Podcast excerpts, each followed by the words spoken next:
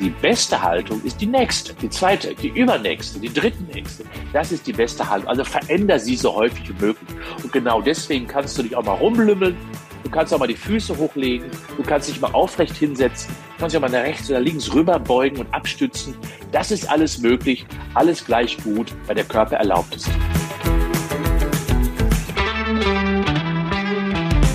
Fit und gesund. Mit Professor Frohböse. Mehr über den eigenen Körper erfahren.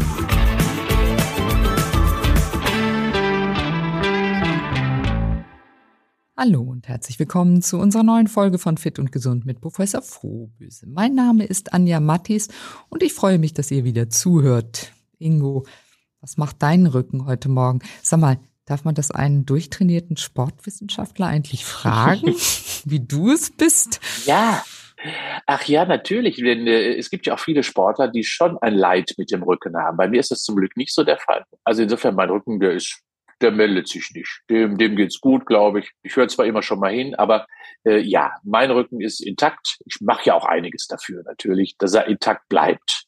Äh, du auch? Machst du was dafür? Oh, in letzter Zeit habe ich doch witzigerweise auch zum Winter hin oder zum Herbst, wir haben ja noch keinen Winter, hin und wieder morgens, wenn ich aufstehe, Rückenschmerzen, dann gehe ich erst einmal ein bisschen wie vom Graben gebeugt ins Badezimmer und wenn ich aber langsam in Bewegung komme und warm geduscht habe, ist der Schmerz auch wieder futsch. Also weiß nicht, ob das dann an meiner Schlafposition liegt oder was meinst du? Da sagen wir so, du musst schon mal auch natürlich die Rahmenbedingungen mhm. irgendwie hinterfragen. Das kann natürlich auch irgendwie an äh, an der Matratzenkonstruktion, an der Bettkonstruktion liegen und so. Ne? Und schau mal, statistisch betrachtet wechseln die Menschen alle 15 Jahre ihre Matratze nur. Ja? Mhm. Ähm, aber das ist natürlich pff, relativ spät. Verrate ich dir jetzt nicht, wann ich meine letzte neue Matratze hatte. Die wird nicht besser von, von Monat zu Monat und Jahr zu Jahr. Das muss man ganz klar sagen. Äh, ja, da schlafen wir aber immer so gut. Ja, aber das, das siehst du schon. Die Schlafposition ist es in der Regel nicht. Es ist häufig die Rahmenbedingung, dass du da möglicherweise mittlerweile eine Matratze hast, die den Körper nicht mehr optimal unterstützt. Wobei, wie gesagt, es gibt diese rückengerechten Matratzen natürlich nicht. Ja, es muss nur eine Matratze sein, die dann zu dir passt und sie nicht zusätzlich belastet. Sie wird sie nicht heilen, aber sie darf sie nicht belasten. Das ist das Entscheidende. Ja, und das muss man einfach liegen, aber ausliegen, also probieren. Da muss man mal gucken, okay, wie sieht's eigentlich aus? Übrigens eine härtere Matratze immer besser als eine weichere übrigens, ne? Ja, damit du stabiler liegst eben auf der Wirbelsäule. Aber Schlafposition in der Regel. Ja, das ist das Thema unserer heutigen Folge. Wie bleibt der Rücken stark und beweglich? Wann sind Rückenschmerzen ein Hilfeschrei des Körpers? Und warum sind Bandscheibenoperationen fast immer unnötig? Das möchte ich dich heute fragen und darüber wollen wir sprechen. Gerade haben die DKV, Deutsche Krankenversicherung und die Deutsche Sporthochschule unter deiner wissenschaftlicher Leitung ja einen Report herausgebracht. Und es ist ja sehr erschütternd, was dabei herausgekommen ist. Die Sitzzeiten der Deutschen brechen den bisherigen Rekord, steht da drin. Jede Deutsche, jeder Deutsche sitzt durchschnittlich 9,2 Stunden am Tag. Also damit noch einmal eine halbe Stunde mehr als während der Pandemie. Oh, Alarm, Alarm, würde ich sagen, oder? Alarm, Alarm ist richtig. Sitzen ist der Feind der Gesundheit, das muss man ganz klar sagen. Ja. Und auch der Rückengesundheit insbesondere. Genau. Ist eigentlich kein Wunder, dass unser Rücken Alarm schlägt. Ja, das, das ist überhaupt kein Wunder. Denn äh, Sitzen und Funktionalität der Wirbelsäule passen einfach nicht zueinander. Denn die Wirbelsäule braucht ein wunderbares Konstrukt, ein Wunderwerk der Technik ist es, ja. Nur wenn wir es nicht richtig einsetzen und nutzen oder falsch beanspruchen, nämlich gar nicht, wie bei Sitzzeiten, das mag der Rücken gar nicht. Und dementsprechend heißt das ja, Sitzen führt immer zu einer Unterversorgung der Strukturen, Versorgung der Bandscheibe, der kleinen Gelenke, der Bänder, der Sehnen, die ja alle auch an der Wirbelsäule sind. Die Stoßbelastung für die Knochensysteme fehlen. Und genau deswegen ist Sitzen und damit meine ich nicht äh, schlechter Stuhl, sondern ich meine wirklich die Sitzzeiten, wie du sie gerade richtigerweise beschrieben hast, als eine der Hauptursachen dafür, dass der Rückenschmerz wirklich so dominant in unserer Gesellschaft ist. Man muss sich mal vorstellen, ja, jeder Deutsche bekommt quasi fast einmal im Jahr einen Rückenschmerz oder verspürt den Rücken. Ja, und selbst unsere Kinder, ich habe mal eine Umfrage gemacht, dass äh, selbst 40 Prozent der 14-jährigen Jugendlichen über Rückenschmerzen klagen, die den Rückenschmerz schon kennen, ja, 14-Jährige. Da muss man sich nicht wundern, ja, äh, dass letztendlich möglicherweise die gesellschaftlichen Phänomene oder Veränderungen aktuell einfach das immer noch weiter forcieren. Wir kriegen den einfach nicht in den Griff, solange wir so viel sitzen. Also sitzen wir zu viel, aber ist denn Stehen besser für den Rücken? auch nicht, auf die Dauer natürlich auch nicht. Da wissen wir ja auch, wenn wir lange still stehen, ist auch irgendwann der Rückenschmerz, gerade im unteren Bereich des Rückens. Verspüren wir das dann dominant? Nein, es ist die wechselnde Belastung. Deswegen gibt's auch nicht die eine Sitzposition, die uns ja häufig auch schon empfohlen wird, sondern es, wenn ich schon sitze, dann muss es möglichst vielfältig sein. Ich muss die Sitzposition häufig verändern. Und da kann ich beispielsweise, nehmen wir mal das Thema Homeoffice, kann ich mir sehr, sehr viel ähm, unterschiedliche Dinge vorstellen. Auch wenn ich keinen Steharbeitsplatz habe, stelle ich den Laptop mal ins Regal oder oben irgendwie auf einen erhöhten Gegenstand, um so auch mal im Stehen zu arbeiten. Das bedeutet also dynamisch sich bewegen, dynamisch sitzen, meint Sitzpositionen verändern und das heißt auch immer mal Wechsel von Stehen zu sitzen. Wenn nun, wie du gerade gesagt hast, äh, die Wirbelsäule so eine geniale Konstruktion ist, warum sitzt dann Millionen Menschen der Alltag buchstäblich im Kreuz? Schenken wir ihr, also der Wirbelsäule, möglicherweise viel zu wenig Aufmerksamkeit? Ich glaube, das erleben wir jeden Morgen im Bad. Wir investieren eine halbe Stunde in die Frontpartie und quasi nichts auf die Rückseite des Lebens sozusagen, nämlich auf unsere Wirbelsäule, auf den Rücken. Da achten wir kaum drauf. Und höchstens, wenn man mal so in die, in die Seite, in die Flanke sagt, da könnte auch mal ein bisschen weniger Speck sein. Das ist das Einzige, das ist das Einzige, wo wir unserem Rücken in irgendeiner Form einmal zuwenden. Äh, letztendlich ist es so, und da ist insbesondere natürlich auch die Lendenwirbelsäule, die Schlechtwetterecke des Körpers. Äh, ich sage ja immer das Bergische Land, weil es da so viel regnet. Als Kölner kann man das machen, das ist ja um die Ecke. Ja, äh, es ist letztendlich viel zu wenig Aufmerksamkeit dieser großartigen Struktur äh, geben wir ihr. Und das heißt, würden wir dem Rücken mehr beachten, würden wir ihm mehr das geben, was er benötigt, würden wir zum Beispiel auch vernünftiger sitzen, abwechslungsreicher sitzen, würden wir auch die richtige Körperposition immer mal wieder finden, dann würde das Problem bei weitem nicht so dominant sein, wie wir es aktuell haben. Ja, die Lendenwirbelsäule. Rückenschmerz klingt ja erst einmal sehr allgemein. Manche klagen ja über Schmerzen im Schulterbereich, einige haben Probleme am Hals, anderen Schmerz ist dann eher unten im Lendenwirbel. Gibt es so einen Bereich des Körpers? Also ist es tatsächlich die Lendenwirbelsäule, die besonders anfällig ist, was Schmerzen angeht? Hm, also 75 Prozent des Rückenschmerzes ist unten. Ja, das muss man ganz klar sagen. Und in der Regel im Bereich der Lendenwirbelsäule oder auch im Bereich des Beckens der Übergang quasi von Wirbelsäule in das große knöcherne Konstrukt des Beckens hinein. Auch da gibt es sehr große Probleme. Wir nennen das ja das ISG, das Iliosakralgelenk, also die Verbindung insbesondere zwischen diesen Strukturen, äh, ist auch sehr anfällig. Warum? Schlechtwetterecke habe ich es ja gerade auch schon mal genannt. Dort haben wir äh, die größte Last zu tragen einerseits, weil dort ist eben der Übergang dann in das Becken, also in das Körperzentrum hinein. Dort ist die Stabilität der Wirbelkörper extremst bedeutsam, um uns in allen körperlichen Situationen, Belastungssituationen einfach gut zu kontrollieren, aufrechtzuerhalten, die Haltung zu wahren. Das passiert quasi alles in diesem Zentrum. Und genau deswegen unterliegt es eben einer erhöhten Beanspruchung im Alltag. Und wenn es dann nicht richtig funktioniert, dann verspüren wir dort viel eher die Probleme als an anderen Stellen. Nun gibt es den Unterschied zwischen akuten und chronischen Rückenschmerzen. Mhm. Ja, das gibt's auch noch, genau. Spezifischen und unspezifischen, oder? Ja, also die gibt's auch. Also da, es gibt, du siehst, es gibt eine ganze Reihe an Begrifflichkeiten. Mhm die man so hört im Bereich des Rückenschmerzes. Also man unterscheidet in der Tat akute und chronische Rückenschmerzen. Und in der Regel reden wir von chronischen Rückenschmerzen, wenn der Schmerz ungefähr etwa sechs Monate andauert dann chronifizieren sich die Schmerzen. Aber, und jetzt kommt die Botschaft, dann ist es kein Rückenschmerz mehr in dem Sinne, sondern dann wird es zu einem, ja, zu einem Schmerzpatienten, der unter anderem auch einen Rückenschmerz hat. Ein völlig anderes Phänomen. Ja, das heißt, dann wird man kein Rückenschmerzpatient mehr, sondern ein Schmerzpatient. Und da ist der Rücken nur der Auslöser.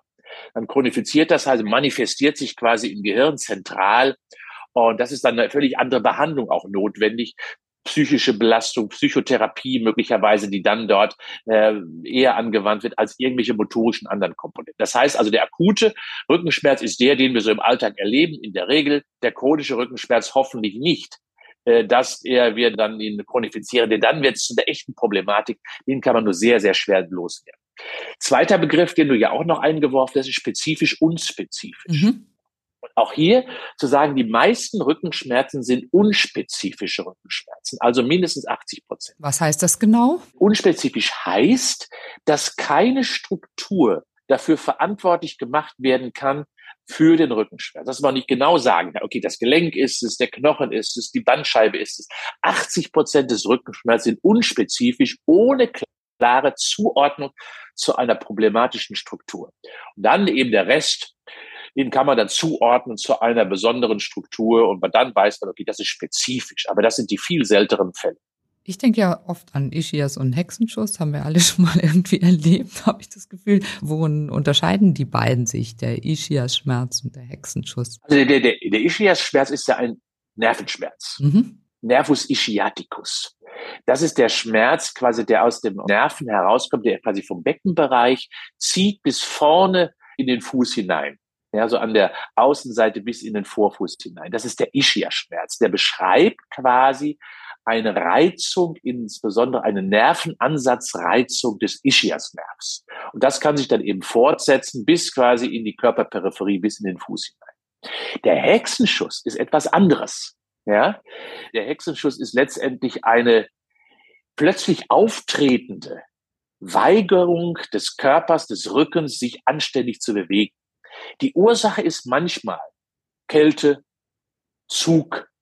Bei Muskulatur zum Beispiel mag keine Kälte und auch keinen Luftzug zu lange.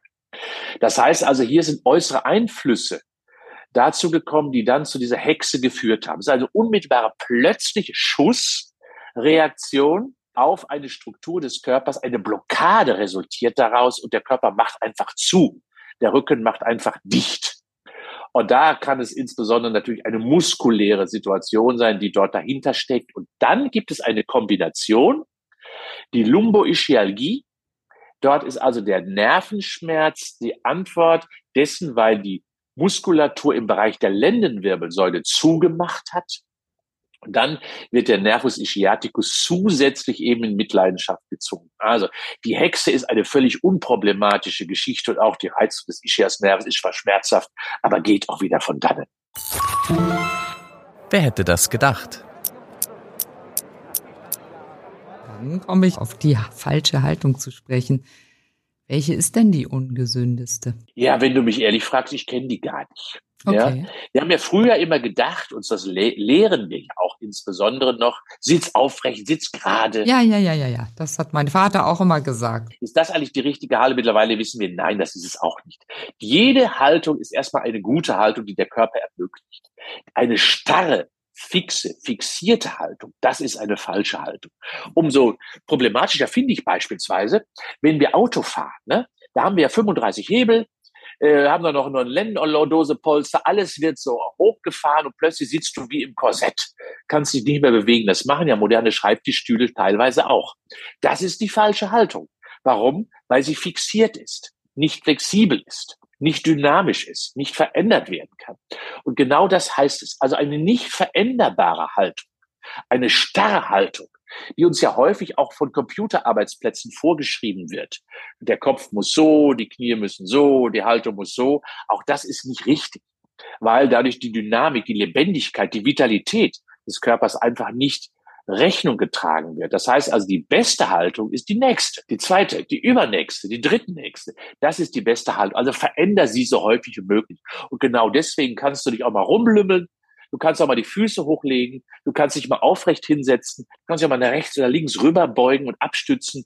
Das ist alles möglich. Alles gleich gut, weil der Körper erlaubt es dir. Wenn ich ein Handy in der Hand habe, dann habe ich natürlich sehr lange Zeit immer eine bestimmte Haltung. Ich denke da wieder an meine ja. Kinder.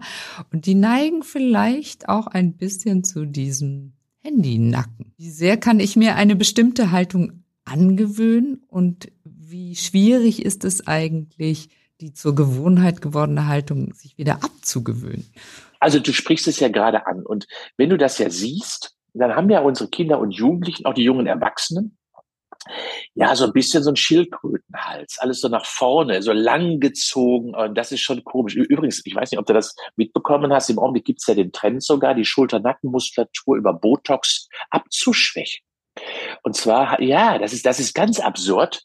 gehen wir mal richtig wirklich in die Aktualität hinein. Und zwar hat der Barbie-Film dazu geführt, Barbie hat ja einen sehr schlanken Hals, ja, und dass jetzt der Trend aus Amerika auch nach Deutschland rüber schwappt, dass man in die Schulter-Nackenmuskulatur Botox hineinspritzt, um einen möglichst langen Hals zu bekommen der dann natürlich nicht mehr muskulär gesichert ist. Und das wird noch zu mehr Problemen deswegen führen, weil ich dann nämlich noch aufs Handy blicke, habe ich noch nicht einmal eine stabile, sichernde Muskulatur mehr. Und die Menschen, die das machen, die werden noch mehr unter Problemen der Halswirbelsäule in der Zukunft leiden, weil der Kopf eben sechs Kilo wiegt und wenn ich dann keine Muskulatur habe und immer weiter nach vorne, nach unten gucke, dann werden sich Deformitäten ergeben, Veränderungen an den Bandstrukturen der Wirbelsäule, gerade im Bereich des Halses, hervorgerufen durch diesen unsäglichen Trend, Barbie nachahmen zu wollen. Ja. Verrückt. Das ist verrückt, ne? Also insofern, wir haben im Augenblick eine, eine Zeit, wo wir die Biologie der Menschen viel zu wenig beachten und viel zu mehr auf Äußerlichkeiten achten. Und das macht mir gerade große Sorge gerade auch dann Muskulatur zu lähmen, die ja so wichtig ist für die Stabilität der Wirbelsäule des Schulter-Nackenbereiches. Und wir haben ja, wir erleben ja schon eben, wie du gerade richtigerweise gesagt hast, diesen Handy-Nacken beispielsweise, ja, der dadurch entsteht, dass verspannte Muskeln einfach den Kopf nicht mehr so lange tragen können, dieser ungünstigen Position, des immer nach unten gucken müssen, ja. Also das wird für unsere Jugend eben nicht gut ausgehen, wenn sie das so machen. Das wird uns noch lange beschäftigen, wahrscheinlich. Dann würde ich gerne mal auf die Bandscheiben zu sprechen kommen. Ja, die tun mir leid, weißt du das? Ja, die tun dir leid. Ja, das sind immer die Übeltäter. Sehr häufig sind sie die Übeltäter für den Rückenschmerz. Du hast ja gerade ein Buch geschrieben, Bandscheiben Akuttraining. Sag mal, wie ist es denn jetzt wirklich mit den Bandscheiben? Ja, weißt du, ich habe ja gerade schon mal gesagt, Bandscheiben tun mir einfach leid. Ja, die werden in einem Indizienprozess verklagt, ohne wirklich, wirklich echte, echte Beweise zu haben. Sie werden immer gerne herangenommen, auch weil man sie natürlich in den bildgebenden Verfahren sehr früh und deren Veränderungen auch erkennen kann. Natürlich fransen Bandscheiben aus. Natürlich altern sie. Aber das heißt doch noch lange nicht, dass sie Ursache des Schmerzes sind, wenn sie sich verändern. Unsere Haut verändert sich ja auch. Und trotzdem gehen wir nicht davon aus, dass die Haut Verursacher ist von vielen anderen Phänomenen. Heißt also, ja, die Bandscheibe hat es nicht verdient, in ein schlechtes Gelicht gerückt zu werden. Das schreibe ich auch in meinem neuen Buch.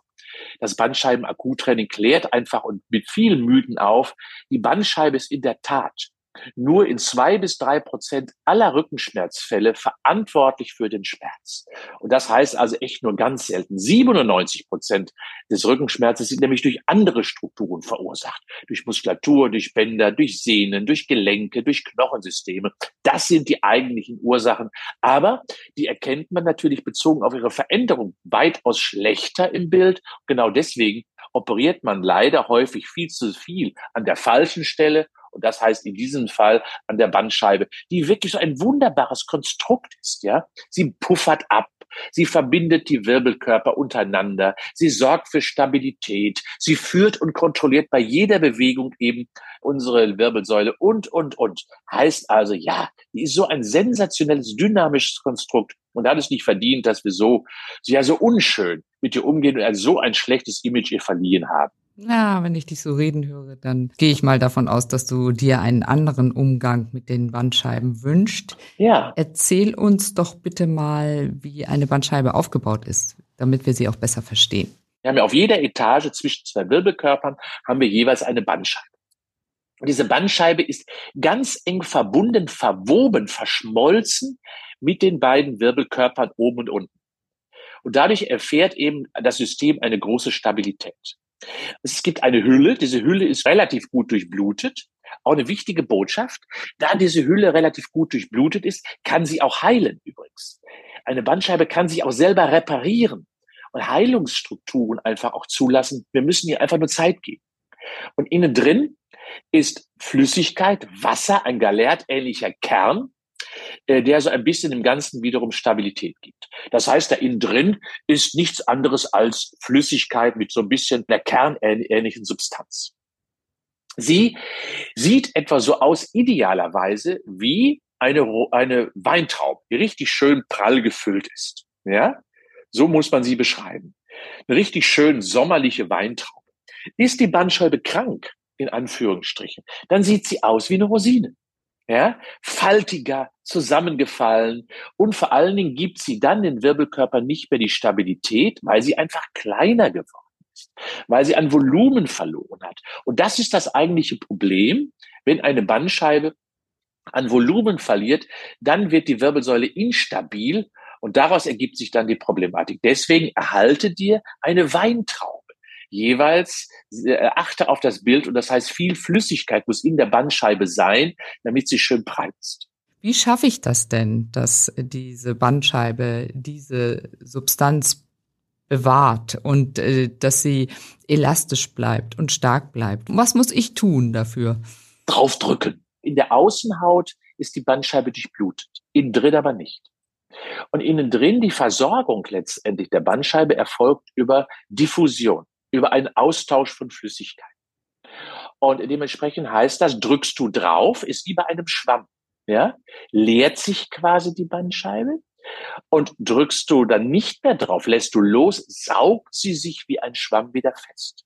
Aber daran erkennt man schon, nur aus dem Verhältnis von draufdrücken und loslassen, aus der dynamischen Beanspruchung der Bandscheibe erfolgt quasi der Mechanismus, dass die Bandscheibe sie wieder vollsaugt, abgibt, vollsaugt, abgibt.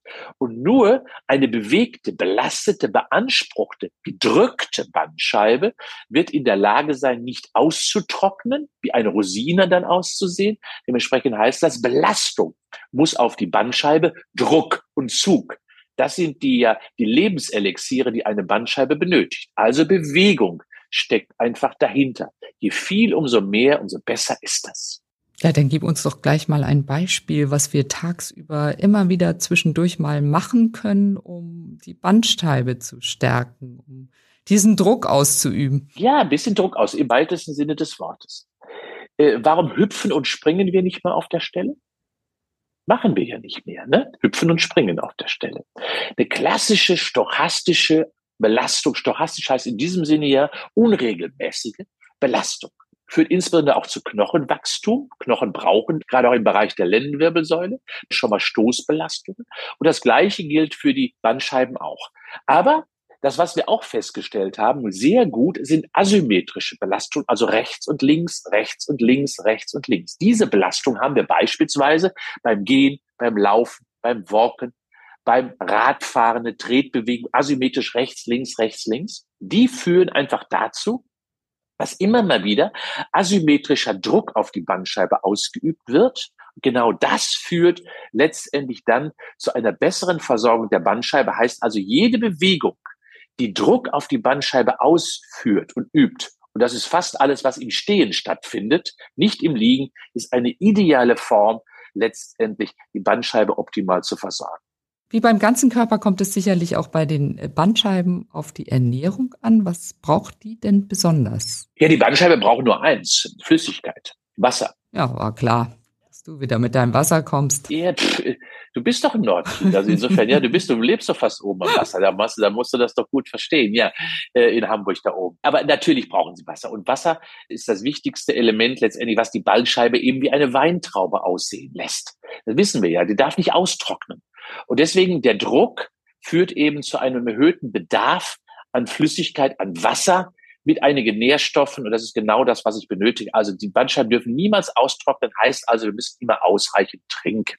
Dann erklär uns doch jetzt bitte mal, was ein Bandscheibenvorfall ist. Es gibt noch eine kleinere Vorstufe. Ja, die Bandscheibenvorfall ist die extremste Variante. Es gibt davor einen sogenannten Protrusion. So heißt das äh, eine Vorwölbung übersetzt. Dort bleibt die Bandscheibe komplett intakt, aber sie wölbt sich ein wenig vor, weil der Kern ein wenig auf eine andere Seite, auf eine Seite der Bandscheibe gerückt wurde. Das heißt also, er sitzt nicht mehr in der Mitte, sondern die Bandscheibe wölbt sich ein wenig aus, kriegt eine kleine Delle an der Seite. Und deswegen nennen wir das Vorwölbung. Das ist in der Regel auch schnell wieder reversibel, kann sich schnell der Kern wieder durch die richtige Bewegung, durch die richtige sportliche Aktivität wieder zurückbilden in die Körpermitte oder in die gelartige Mitte dort, wo sie hingehört. Das muss man auch gar nicht unbedingt merken. Das merkt man sehr häufig gar nicht. Nee, die Vorwölbung kann, kann man merken, aber das hat auch keine größere Konsequenz. Da hilft in der Regel ja mal ein, zwei Tage Ruhe, dann ein bisschen Training, ein bisschen normales Bewegen und dann richtet sich das fast von selber wieder ein. Bisschen Physiotherapie vielleicht begleitend, das ist guter. Und dann gibt es den Vorfall. Und bei dem Vorfall tritt Gewebe aus der Bandscheibe aus. Das heißt, es zerreißt quasi so ein wenig die Außenhülle und Gewebe tritt dann aus. Und das nennen wir einen Vorfall, wenn also die Intaktheit der Außenhaut der Bandscheibe gestört ist und Bandscheibengewebe ausgetreten ist und dann sich vielleicht sogar in Richtung Nervengewebe äh, drängt und das bedeutet dann auch vielleicht dort zu einem zusätzlichen Mechanismus der Schmerzprovoziertheit werden kann. Es gibt sicherlich unter unseren Hörern und Hörerinnen einige Menschen, die jetzt schon einen Bandscheibenvorfall haben, aber es gar nicht merken. Weil eben das Gewebe, was ausgetreten ist, nicht das Nervengewebe komprimiert, drückt, quetscht. Das heißt also, nicht jeder Vorfall führt zu einer Sensibilitätsproblematik. Und das heißt also, Bandscheibenvorfälle können völlig unbemerkt bleiben. Gerade im Bereich der Halswirbelsäule haben wir das gar nicht so selten dass wir dort Bandscheibenvorfälle mal so nebenbei mal entdecken, ohne dass der Mensch überhaupt etwas davon gemerkt hat. Und dann erkennt man schon, nicht ein Vorfall ist grundsätzlich ein Problem. Er wird erst dann zu einem Problem, wenn das ausgetretene Gewebe der Bandscheibe so stark den Nerven komprimiert, dass der Nerven eine Schädigung daraus erfahren könnte, zu viel Druck auf den Nerven kommt. Und das führt dann in der Regel zu Sensibilitätsstörungen oder sogar zu motorischen Ausfällen. Dann wird es zum echten Problem. Und das ist auch ein klassischer Notfall. Sofort zum Arzt, sofort unters Messer, denn das, was der Nerv niemals erfahren darf, ist langfristig eine Druckbelastung und damit eine Unterversorgung, denn dann kann es sogar bis hin zu ja, partiellen Lähmungserscheinungen nachhaltig kommen. Also die meisten Rückenschmerzen sind das aber zum Glück nicht, sondern nur ganz wenige Fälle. Und wenn das, dann ist es ein richtiger Notfall. Wenn wir also einen Bandscheibenvorfall akut haben. Mal eine ganz doofe Frage. Mögen die Bandscheiben eigentlich die Faszienrolle? Die ja immer viel beschworen wird als Allzweckwaffe. Wenn man, wenn schon etwas als Allzweckwaffe beschrieben ja. wird, dann kann es schon nicht so viel sein. das kann nicht so sein, nein. Äh, aber dann sprichst du auch schon ganz, ganz Wichtiges an. Die Bandscheibe wird ja, wie gesagt, in diesem Indizienprozess verklagt, ist aber eben häufig nicht ja, die Ursache. Ja, genau. Es könnten unter anderem, wie du richtigerweise gerade beschreibst, auch die Faszien sein. Denn gerade im Bereich der Wirbelsäule finden wir auch viele Faszien. Und Faszien, wenn sie nicht viel bewegt werden, verkleben. Und dann verfilzen sie. Und das führt dann einfach zu einem Rückenschmerz, der aber nichts, aber auch gar nichts mit der Bandscheibe zu tun hat, sich aber genauso anfühlt. Ja, sich genauso anfühlt wie der Rückenschmerz, aber da ist die Ursache die Muskulatur.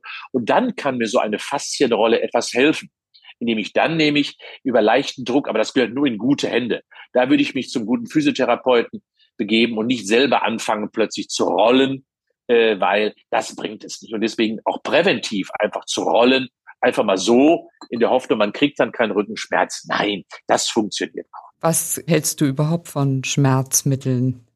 Sagen wir so, in der akuten Behandlung. Wir haben ja vorhin schon vom akuten Rückenschmerz gesprochen. Finde ich sie gut. Ja, auch sinnvoll. Um mal so die ersten zwei, drei Tage die Schmerzen zu nehmen, runterzukommen und sich normal wieder bewegen zu können, das ist schon schön. Damit ich eben nicht in eine Lethargie falle, immer von Schmerzen geplagt, mich noch kaum bewegen kann, ja, da ist das richtig gut. Aber dann muss irgendwann eine andere Maßnahme ergriffen werden. Das heißt, eine Dauermedikation, die überhalb von drei Tagen hinausgeht, die finde ich wiederum schlecht weil sie dann nämlich zu einer Konditionierung führt, zu einem Gewohnheitseffekt führt. Das heißt, zwei, drei Tage ja, aber dann muss das Zeug wieder weg. Genau, dann geht es nur noch mit Bewegung. Ja, du musst dir mal vorstellen, auf die Wirbelsäule wirken 150 Muskeln ein. Wir haben nur 654. Aber 150 davon wirken auf die Wirbelsäule. daran erkennt man schon die große Bedeutung der Muskulatur für die Wirbelsäule. Sie stabilisiert, sie führt, sie kontrolliert, sie bewegt. All das machen Muskeln. Und ohne diese Muskeln würde die Wirbelsäule nicht richtig existieren. Die ist wie eine filigrane Gliederpuppe. Wenn du quasi die Wirbelsäule siehst und nimmst alle Muskeln von ihr weg, ja, und würdest sie dann, die würde nicht stehen bleiben, weil sie einfach zusammenbrechen würde.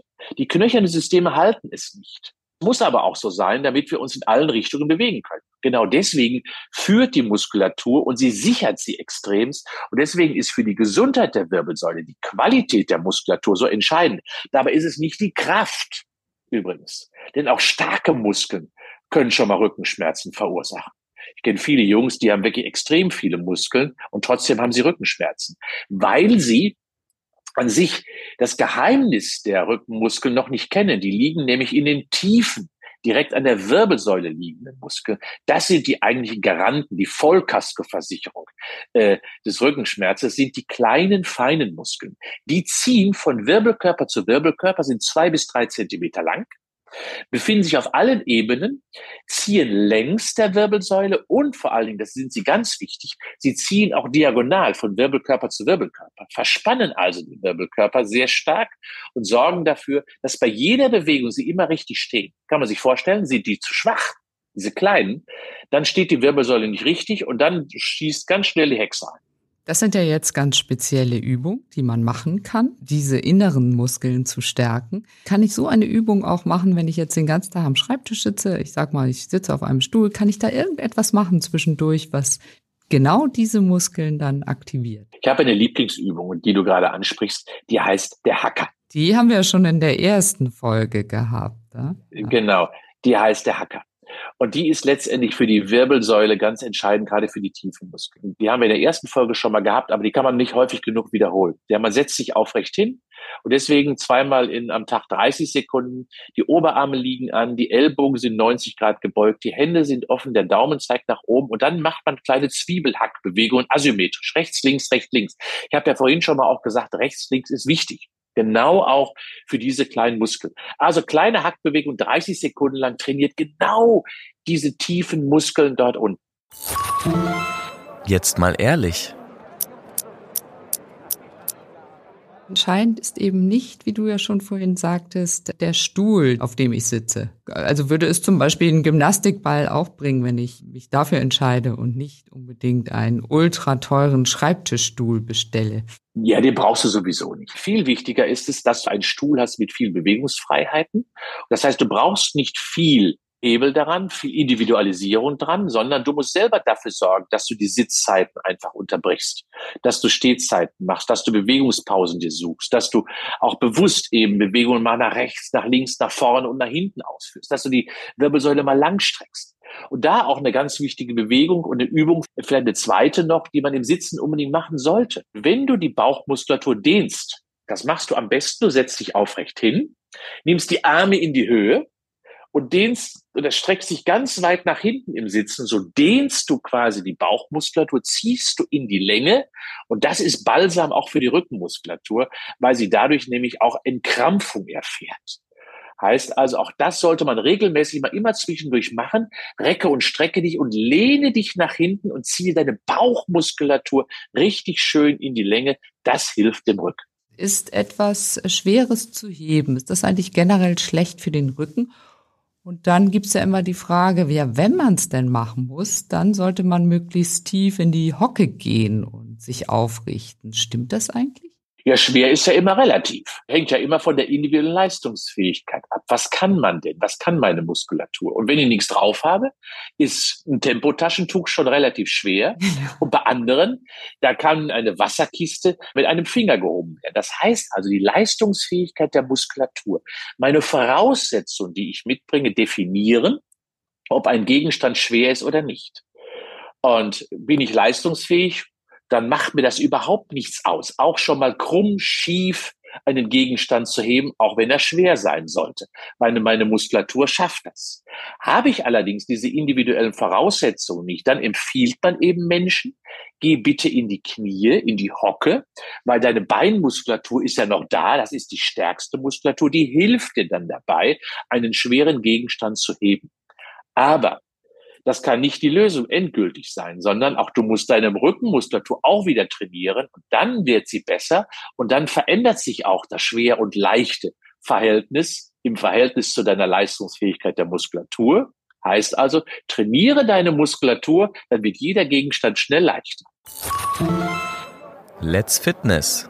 Die kleine Übung für zwischendurch. Kannst du mir zum Schluss bitte noch eine Übung verraten, die ich immer wieder sofort anwende, sobald es nur anfängt, im Rücken zu zwicken? Ja, ich würde aufstehen.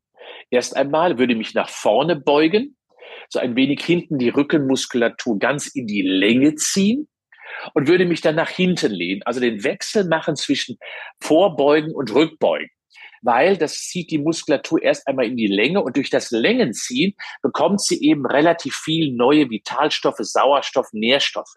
Und das ist das, was Muskulatur eben immer braucht, auch Bindegewebe braucht. Also ernähre diese Struktur. Auch eine schöne Begleitübung ist, dann neige dich nach rechts und nach links, nach vorne und nach hinten. So hast du fast alle Bewegungsrichtungen. Und wenn du dann noch das ergänzt, das ist dann die dritte Richtung, indem du dann noch rotierst nach rechts und also die Schultern nach rechts und links drehst, dann hast du alle Bewegungsmöglichkeiten. Und das ist letztendlich das, was du machen sollst. Bewege die Wirbelsäule, streck dich nach vorne, nach hinten, zur Seite und dreh ein wenig. Rotiere dich im Dienste der Gesundheit, dann machst du alles richtig. Wunderbar, dann fange ich gleich an zu rotieren, wenn wir denn die Folge beendet genau. haben. Herzlichen Dank, Ingo. Nächstes Mal sprechen wir über Essen im Biorhythmus. Das ist ein schönes Thema. Denn äh, biorhythmisches Essen heißt ja, dass man so ein wenig seiner eigenen Biologie auch wirklich wieder Rechnung trägt. Und viele meinen ja, dass bestimmte Makronährstoffe, wie nehmen wir mal das Kohlenhydrat, ja überhaupt nicht mehr gegessen werden darf. Und ich sage euch eins, es kommt nur auf den Zeitpunkt an. Wann esse ich es? Und wenn man das ein wenig mit berücksichtigt, ja, dann kann man richtig zuschlagen, denn der Zeitpunkt bestimmt sehr, sehr viel, wie der Körper damit umgeht und wie er damit umgehen kann. Das freue ich mich schon auf das nächste Gespräch. Du hast bestimmt wieder viel zu erzählen. Vielen Dank und bleibt fit und gesund. Tschüss. Tschüss.